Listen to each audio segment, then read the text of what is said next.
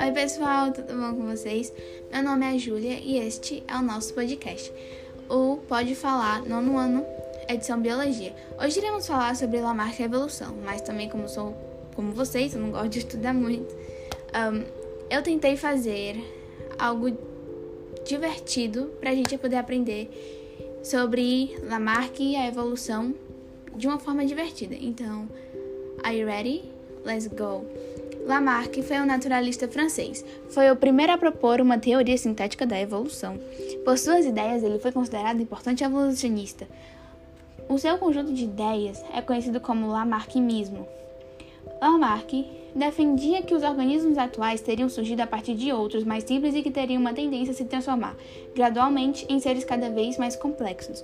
Para Lamarck, a evolução seria guiada pela necessidade dos organismos que, como mencionado anteriormente, teria uma tendência natural de aumentar de complexibilidade. Essa tendência é uma das ideias centrais na teoria da evolução de Lamarck. Que cara inteligente, viu?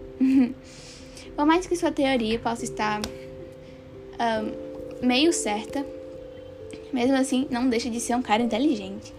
Lamarck é mais conhecido pela elaboração de duas leis: a lei do uso e do desuso, a lei da herança das características adquiridas também. Lamarck defendeu que a modificação dos animais se dá pelo uso ou pela falta de uso das estruturas, como por exemplo o pescoço da girafa.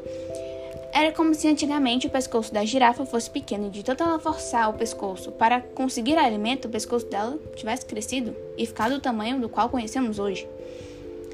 E, sobre a lei da herança das características adquiridas, Lamarck escreveu que as modificações que ocorrem em um organismo são preservadas nas gerações seguintes. Pois um, esse foi o nosso assunto de hoje, Lamarck e a evolução. E eu espero que vocês possam ter gostado. Um, foi algo bem resumido, mas espero ter ajudado vocês e tirado algumas dúvidas. Então, até a próxima!